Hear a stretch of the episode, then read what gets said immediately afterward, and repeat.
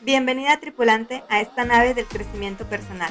Soy Karen de la Cruz y me dedico a impulsar a las personas a que cumplan sus metas a través de la disciplina.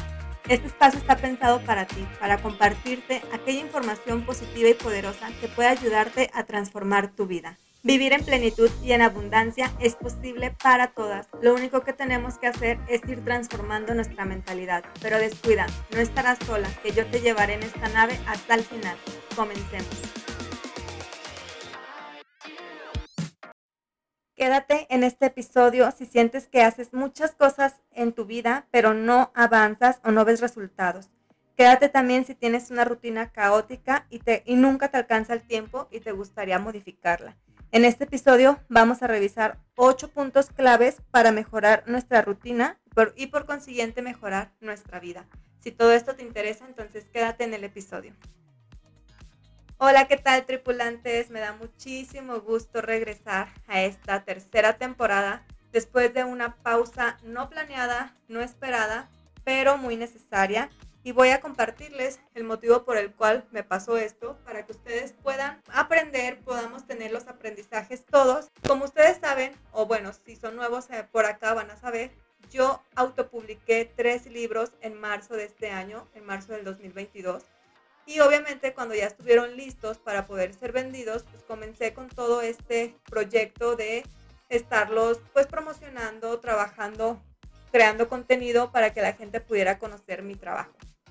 Comencé a crear muchísimas actividades, entre ellas estaba el podcast, el canal de YouTube, eh, mi página de Facebook, estaba mandando correos semanales, mi página en Instagram, que si no me sigues ve a seguirme en arroba a con Karen. Y bueno, o sea, estaba haciendo muchísimas actividades diario. Yo regresaba de mi empleo a mi casa como a eso de las seis, seis y media de la tarde y empezaba a trabajar en este emprendimiento mío de los libros hasta las once, once y media de la noche todos los días. ¿Qué pasó? Que llegó un punto en el que yo me estaba sintiendo muy agotada, muy cansada y estaba haciendo muchísimas actividades pero a la vez no tenía tantos resultados como yo quería. Yo al principio dije, bueno, no pasa nada, pues estoy nueva en esto, con el tiempo pues voy a empezar a, a pulir mis habilidades y continué pues trabajándolo, continué así con esa misma rutina unas semanas, pero llegó un punto en el que yo sentía que ya no podía más con mi vida. Todo el tiempo estaba incómoda, estaba estresada, estaba con una mentalidad muy caótica Sabía que cuando llegaba a mi casa me esperaba mucho tiempo de trabajo, pero muy pocos resultados. Aquí tuve que hacer un alto, la verdad que tuve que sacar humildad para reconocer que algo no estaba yendo como yo quería, como yo esperaba y sobre todo como yo necesitaba y tuve que detener mis actividades. Ahí fue donde entró la pausa, no solamente para el podcast, sino para el canal de YouTube, para mi página de Facebook. Básicamente lo único que no solté fue el canal o bueno, mi cuenta en Instagram.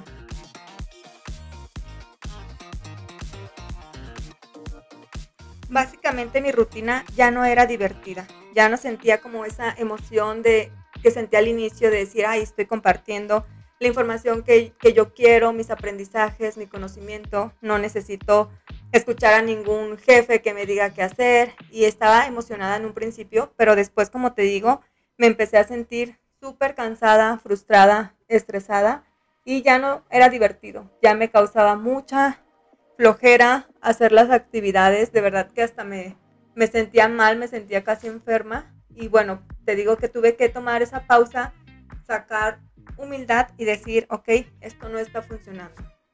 Así que por eso es que entró en pausa el podcast porque dije, a ver, deja de hacer actividades porque estaba dándome cuenta que no puedo, o sea, simplemente no podía mantener ese ritmo y sabía que no lo iba a poder mantener durante mucho tiempo si seguía así y que iba a resultar después peor.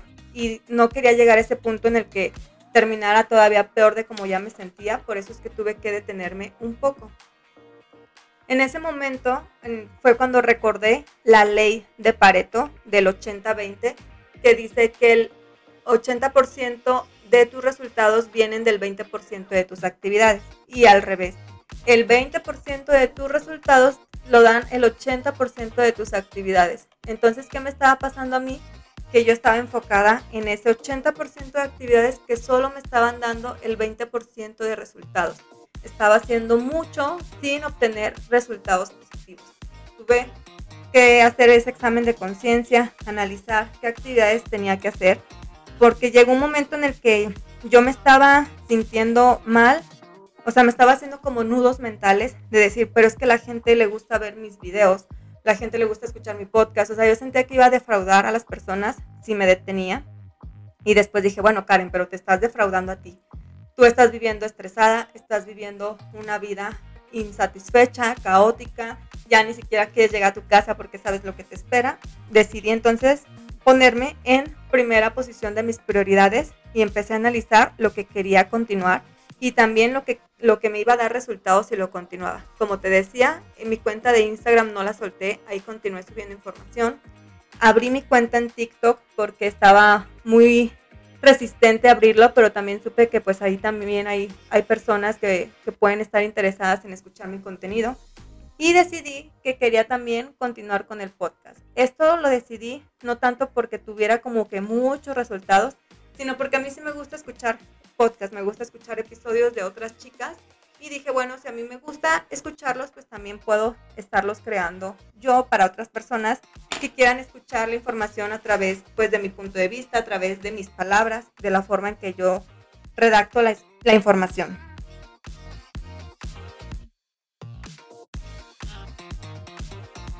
Decidí que sí quería continuar con el podcast, pero no le había puesto una fecha de relanzamiento, por llamarlo de alguna forma. Simplemente fue algo así como que, ay, quiero continuarlo, pero todavía no le pongo fecha. Estoy en, concentrada en otras actividades.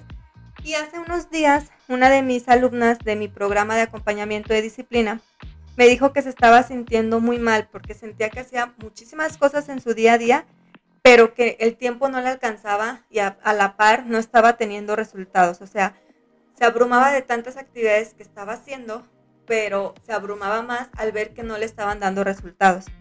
Ahí estaba ella atorada en el hago mucho, pero no veo resultados y eso me hizo recordar precisamente esta parte que te digo mía de hace algunas semanas que paré el podcast porque sentía que estaba haciendo mucho sin los mismos resultados. Entonces ahí fue cuando yo caí en cuenta de que muchas mujeres, y digo sobre todo mujeres porque somos generalmente las que más actividades queremos hacer en el día a día, vivimos así, vivimos pensando que no nos alcanza el tiempo, que nuestra rutina no es eficiente o que estamos haciendo mucho, pero a la vez no estamos teniendo resultados.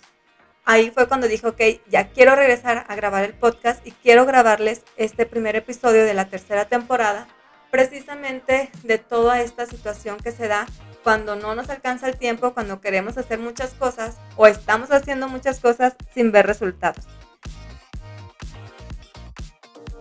El primer punto que quería compartir contigo ya lo hice un poco, que es lo de la ley de Pareto. Recordarte que el 80% de tus resultados van a venir solamente del 20% de las actividades que estés haciendo. ¿Esto qué significa? Que debemos encontrar qué son ese 20% de actividades en nuestro día que nos va a producir esos resultados. Si tú tienes un emprendimiento, ¿qué actividades son las que realmente te dan resultados? Si tú estás haciendo un programa de ejercicio, qué ejercicios te están dando mejores resultados eh, y así para cualquier situación de la vida que estés trabajando. Lamentablemente, como no todos sabemos esta información, como no se nos dice, pues andamos queriendo abarcar un montón de cosas y al final, como dice el dicho, el que mucho abarca, poco aprieta. El segundo punto es que te detengas y analices en qué te estás enfocando, qué es lo que estás haciendo en tu día a día porque a veces estamos como tan en piloto automático que sentimos que vamos con tantas actividades que no nos queremos detener, pero es necesario, créeme que es necesario que te detengas a analizar y a reflexionar qué estás haciendo con tu vida y qué puedes seguir haciendo, qué puedes delegar, qué puedes evitar hacer, qué puedes hacer menos y pues todas estas preguntas que van a ser claves para, para ti. El otro punto también es preguntarte, que te contestes a ti misma si estás llevando una agenda, si tienes un orden en tu día o solamente vas tomando el día como vaya llegando y si hoy te acordaste que tienes que ir al banco vas, pero hoy si se te olvidó pues ya mañana tienes ese nuevo apuro y tal vez por ir a las carreras se te olvidó hacer un pago y tienes que regresar al día siguiente. todas estas actividades las podemos hacer de forma más optimizada si llevamos una agenda. En lo particular, yo todos los domingos planifico qué voy a hacer en mi semana a rasgos generales. Qué voy a estar haciendo con mi negocio, si tengo alguna cita que con la nutrióloga, que con la podóloga, si voy a salir a algún lado con mi esposo. O sea, todas estas actividades las tengo plasmadas para saber qué voy a hacer en el día a día y las voy ajustando o voy agregando cosas o incluso eliminando. Si por ejemplo tenía planeado hacer algo el miércoles, pero por casualidad lo pude hacer el lunes o el martes, pues lo elimino. O si el martes me sale un compromiso para la semana, lo agrego y empiezo a, a revisar mis tiempos para asegurarme que no estoy queriendo hacer muchas cosas.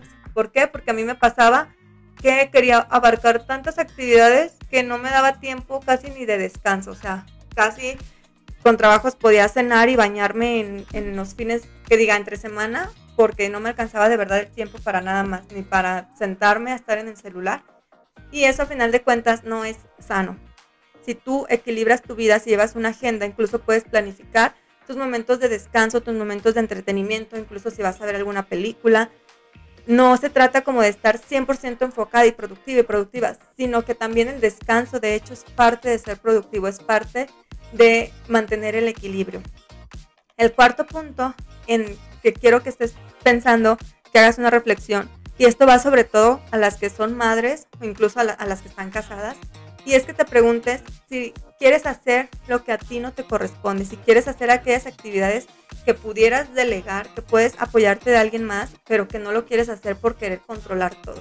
Hay personas que quieren hacer todo el quehacer y atenderse de, atender a, sus hijos y hacer toda la comida y, y hacer miles de actividades, pero realmente analiza si tienes que hacer todo tú. Hay muchas que tal vez dices, bueno, es que yo soy mamá soltera y no tengo con quién apoyarme, ok. Pero hay otras personas que por querer controlar todo, que porque se hagan las cosas a su manera, prefieren asumir todas las responsabilidades de su vida y lo que terminan es súper agotadas, súper estresadas, sin tiempo para ellas ni para leer cinco minutos y eso no es vida. Tú revisa qué puedes delegar, qué puedes incluso eliminar de tu vida para que puedas ir teniendo más tiempo para ti y para tus actividades realmente positivas. Incluso ahorita ya con tantas aplicaciones o si tienes, por ejemplo, la oportunidad de que alguien te apoye con hacer el aseo, si puedes ir a llevar a la ropa a planchar, si puedes hacer el súper en línea, o sea, hay muchas actividades que tal vez por desconocimiento no hemos como migrado al mundo digital, al mundo online, pero vale la pena dedicarse unos minutos a ver si te es funcional hacer el súper en línea, tal vez nada más tú pasas a recogerlo. O sea, esos pequeños cambios en tu vida, créeme que van a hacer una gran diferencia en tu rutina y en tu mentalidad, en tu forma de sentirte. El quinto punto es, está relacionado con este que te acaba de decir, es sabes delegar, o sea, suelta el control, busca apoyo en otras personas, tus hijos deben apoyarte, tu esposo o tu esposa debe apoyarte incluso si tienes algún roomie, o sea, de verdad, delega aquellas actividades que no necesitas hacer tú, que alguien más puede hacer, para que tengas más tiempo de dedicarte a aquellas actividades que sí te llaman la atención o que sí te van a ayudar a tu crecimiento. El siguiente punto en el que quiero que pienses es en si realmente sabes priorizar lo que tienes que hacer. Esto va muy de la mano con llevar agenda. Si tú no tienes una agenda diaria, difícilmente vas a saber priorizar tus actividades y tal vez a las 10, 11 de la noche te vas a acordar que no sé, no, no está planchado tu traje del día siguiente o no has hecho una actividad o no has comprado algo que necesitas para el día siguiente. ¿Por qué? Porque no sabes priorizar tus actividades. Y luego andamos como bomberitos apagando fuegos en todos lados en lugar de priorizar y ver qué es lo primero que tengo que hacer en mi día o en el momento que tenga oportunidad que es más vital y al final lo menos vital. Tal vez en tu, tu rutina, en, tu día te pusiste a barrer, a trapear, a limpiar, a, hacer miles de cosas, pero no te acordaste que tenías que ir a recoger tu traje de la tintorería y ya cerraron. O sea, prioriza tus actividades para que no estés todo, este, todo el tiempo con la cabeza dándote vueltas y vueltas y vueltas porque estás completamente desorganizada. El séptimo punto es No trabajes más duro, trabaja inteligentemente. Busca la forma de hacer tu trabajo optimizado. Y no me refiero a trabajo como tal al, empleo, sino al trabajo de, de cualquier actividad que estés haciendo. Busca la forma en que tal vez puedas hacer actividades secuenciales, tal vez puedes aprovechar la salida de tu casa para hacer dos o tres mandados, o puedes aprovechar que estás eh, lavando los trastes para escuchar un audio, o puedes aprovechar que te estás bañando para eh, hacer tus afirmaciones. Puedes hacer muchas cosas en tu tiempo si lo sabes priorizar, si sabes organizar tus actividades.